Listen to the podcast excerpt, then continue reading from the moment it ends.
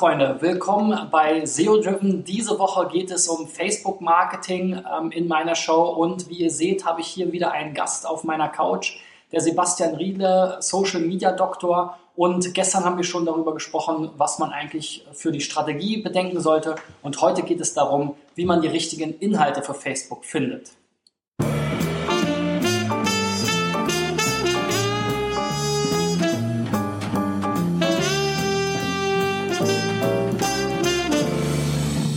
Sebastian, gestern haben wir ja schon festgestellt, bei der Strategie macht man sich natürlich, ähm, wenn man festgelegt hat, welche Zielgruppe will man eigentlich erreichen, was sind eigentlich meine eigenen Ziele, ähm, was machen vielleicht die anderen da draußen in meinem Wettbewerbsumfeld so, dann kommt man sehr schnell dahin, wie befüllt man eigentlich diese Facebook-Seite, diesen Facebook-Kanal und überlegt sich, ähm, was mache ich jetzt eigentlich für Inhalte. Da gibt es ja ganz viele Formate und ganz viele auch immer wieder neue Formate. Was ist denn da so zum Start vielleicht das, womit man loslegen sollte? Ja, gestern haben wir uns in der Strategie angeguckt, was ist denn das Problem der Leute? Und die besten Inhalte oder eine gute Kategorie von Inhalten sind Problemlöserinhalte. Dass ich schaue, welche Fragen kommen denn regelmäßig an meinen Kundendienst gerichtet? Oder was stellen die Leute immer für Fragen als Antworten auf die E-Mail oder im Social Media QA-Bereich auf der Webseite? Das können wir alles mal in Inhalte verpacken. Und äh, ja, jetzt kommt die Frage nach dem Format. Macht man lieber einen äh, Blogartikel daraus oder macht man ein Video daraus? Ähm, Im Zweifelsfall für Facebook lieber Videos im Moment. Mhm. Wie wir hier. Mhm. Ja, noch besser wären Live-Videos. Das dann nächstes Mal. ähm, und man kann eine, ein Video relativ schnell erstellen, indem man ein Interview führt, wie wir zwei, wir unterhalten uns und geben darüber Tipps raus. Und das muss nicht ultra perfekt sein. Wenn man jetzt einen Blogartikel schreibt, dann wird jedes Wort irgendwie auf die Waagschale gelegt und man braucht Stunden, bis so ein Artikel fertig ist. Und dann wird der äh, vielleicht nicht mal angeklickt oder so, weil Facebook Videos doch lieber mag. Ja. Und äh, Videos sind also schneller produziert. Was man allerdings äh, dann bei Video beachten muss auf Facebook sind Untertitel. Denn die Leute schauen sich die Videos auf Facebook äh, zu, ich glaube, 95 Prozent ohne Ton an. Die wenigsten schalten tatsächlich äh, den Ton ein. Genau, weil es ja standardgemäß muss, also ohne Zonen auch gleich startet. Ne? Also mhm. Das ist ja anders als Und die Leute sitzen vielleicht irgendwie im Büro und ähm, sollen arbeiten, aber gucken tatsächlich lieber auf Facebook und da kann die Videos nicht einfach mit Ton starten. Oder ich liege immer im Bett neben meinem Sohn, wenn der einschläft und da ist dann auch doof. Ne? Ja. Aha. Also ähm, Untertitel macht nochmal extra Arbeit, aber das lohnt sich. Und ja, also die Frage war eigentlich, welche Inhalte, also Problemlöserinhalte. Und dann kann man natürlich schauen, dass man da einen leichten Einstieg findet. Und für Leute, die noch mehr zu dem Thema wissen wollen, weil wir jetzt den Nerv getroffen haben der Leute, das, wir haben ja geguckt, was ist das Problem? Und wir bieten ihnen eine Lösung, kostenfrei. Und dass man dann einen Teil der Lösung im Austausch gegen eine E-Mail-Adresse hergibt. Mhm. Also noch tiefgreifendere Inhalte. Wir machen eine Checkliste per PDF oder ein White Paper, ein E-Book, irgendwas, was vielleicht nicht ganz so schwer zu erstellen ist und wir einen gewissen Wert hat für unser Gegenüber, was wir im Austausch dann gegen eine E-Mail-Adresse auf unserer Webseite anbieten oder über einen Facebook Messenger. Mhm. Ähm, Hauptsache, wir intensivieren den Kontakt. Mhm. So. Also das sind gute Formate für Inhalt Problem lösen. Was auf Facebook natürlich äh, auch immer funktioniert, sind leichte, seichte Mainstream-Unterhaltung. Ja? Die Leute kommen nicht auf Facebook, weil sie Werbung sehen wollen oder den Leuten sind es vielleicht einfach nur langweilig. Die stehen am Bus und warten, stehen an der Kaffeemaschine und warten, liegen äh, früh morgens oder abends im Bett. Das erste, was sie machen, äh, nach dem Aufwachen, Facebook gucken. So, und das, da gibt, kann jetzt nicht mit schweren Themen mich aufwarten. Das heißt, unterhaltsame Inhalte werden immer besser funktionieren als pädagogisch wertvolle Inhalte. Ich habe einen Blogartikel geschrieben, der ist wirklich fachlich top und habe da Stunden rein investiert. Kriege am Ende zwei Likes dafür. und sagen wir plakativ, ich poste ein Katzenfoto hm. und kriege wesentlich mehr Interaktionen da drauf. Das ist völlig normal.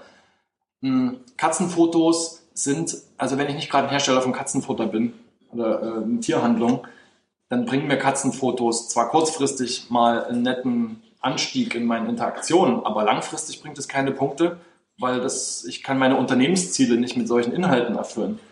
Das heißt, wir müssen es schaffen, pädagogisch wertvollen Cat-Content zu mhm. erstellen. Also Unterhaltung, mit dem ich meine, als Unternehmen meine Werte transportieren kann. Und zum Beispiel kennt jeder so Zitate-Postings. Wenn ich ein Zitat von Einstein poste, dann erscheine ich gleichzeitig schlauer und kann dieses Image von Einstein auf mich übertragen. Mm. Und hat jeder in seiner Branche irgendwie schlaue Leute, die was gesagt haben oder in der Geschichte, wo man eine Verbindung herstellen kann als Image-Transfer. Nun ist, sind diese Zitate-Postings schon recht ausgelutscht, ähm, machen viele. Facebook liebt Video, also können wir das auch animieren. Mhm. Gibt es Tools, die, äh, ne, zum Beispiel Rocketeer nutze ich gerne, experimentiere ich gerade ein bisschen mit rum, ähm, um diese Sprüche einfach einfliegen zu lassen, Hintergrundbilder. Es muss sich was bewegen am Bildschirm und jetzt fesselt dann wieder die Leute. Ja, also und Problem lösen, unterhalten und gebe gerne auch noch eine dritte Kategorie Persönlichkeit. Ist Trumpf. Die Menschen dahinter sozusagen. Die Menschen hinter der Marke. Äh, wer ist das eigentlich? Wer macht das? Du zeigst dich hier im Video und äh, die Leute kriegen also ein Bild von dir und lernen dich kennen. Du kennst die Leute da draußen vielleicht nicht, die gucken dir zu. Aber die lernen dich immer weiter kennen und äh, das ist schon sehr wertvoll. Das schafft ja auch Vertrauen. Ne? genau, und das Vertrauen ist eine der wichtigsten Währungen im Internet. Ähm, ist ein weicher Erfolgsfaktor, aber extrem wichtig. Und ähm, dazu muss es nicht mal eine riesige, aufwendige ähm, Produktion sein von Video oder äh, Blogartikel schreiben. Es reicht schon ein Foto hier mit einem Smartphone. Ähm, was passiert gerade Lustiges im Büro? Oder wir sind beim Teamessen. Ähm, da reicht der Facebook-Seitenmanager auf dem Telefon, um seine Fotos hochzuladen. Und das ist was, was die Leute interessiert. Leute und uns auf Facebook Live von der Weihnachtsfeier. ja, muss man bei gewissen äh, Themen noch äh, Vorsicht walten lassen. hm. Die Sache ist, ähm, Persönlichkeit. Menschen lieben Menschen. Menschen unterhalten sich gern mit Menschen. Menschen reden über Menschen und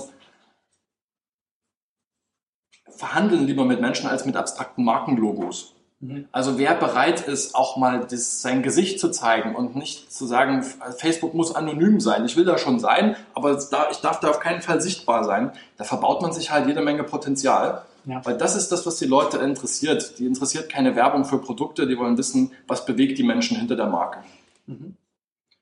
Ja, so viel also zu den Inhalten. Ähm, sicherlich äh, ein paar Klassiker dabei und ich sehe das auch immer wieder also bei vielen Unternehmen, gerade in Deutschland, ist ja schon noch so diese Zurückhaltung. Die Gründer oder die Macher wollen sich nicht so richtig zeigen. Das ist natürlich auch eine Bühne, auf der man Fehler machen kann. Man muss auch akzeptieren, dass man Fehler macht, weil man wird automatisch irgendwie mal einen Fehler machen. Ne? Also man muss schon kritikfähig sein. Ja, aber das macht es ja auch, ähm, Buzzword, authentischer. Ja. Ähm, jeder weiß, dass niemand auf der Welt ist perfekt.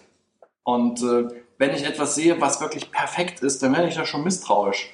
Ja, das haben die Leute, glaube ich, auch satt. So diese perfekte Persil-Welt, wo mhm. alles weiß und glänzend ist und jede Familie glücklich und äh, jeder glatte Haut hat und ja. äh, so. Und dann sind äh, Unterhaltungen, wie wir sie hier führen, das ist jetzt nicht geskriptet oder so, sondern wir sind einfach wir.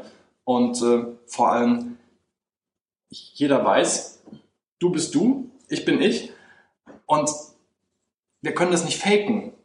Also ähm, man kann sich hinter einem Profilbild verstecken und zeigt nie irgendwas von den Personen. Ja. Dann weiß der Leser oder der Zuschauer am Ende gar nicht, ja, wer war das jetzt? War das jetzt die Agentur, die das gemacht hat oder waren das die Leute selber? Mhm. Hier sind wir das. Wir können es da jetzt nicht äh, faken und es ist authentisch. Und wenn wir uns Versprecher drin haben, so what? Ja. Genau, also zumindest wenn man kein Schauspieler ist. Aber gut. Ähm, also darauf sollte man vielleicht achten äh, bei, bei dem Content und wie der Content dann auch eine, ein großes Publikum bekommen kann. Darüber sprechen wir morgen, wenn wir dann uns nochmal in das Thema Facebook-Ads begeben. Also schalt morgen wieder ein, äh, entweder Podcast oder Video. Wir freuen uns auf dich. Bis dahin. Ciao, ciao.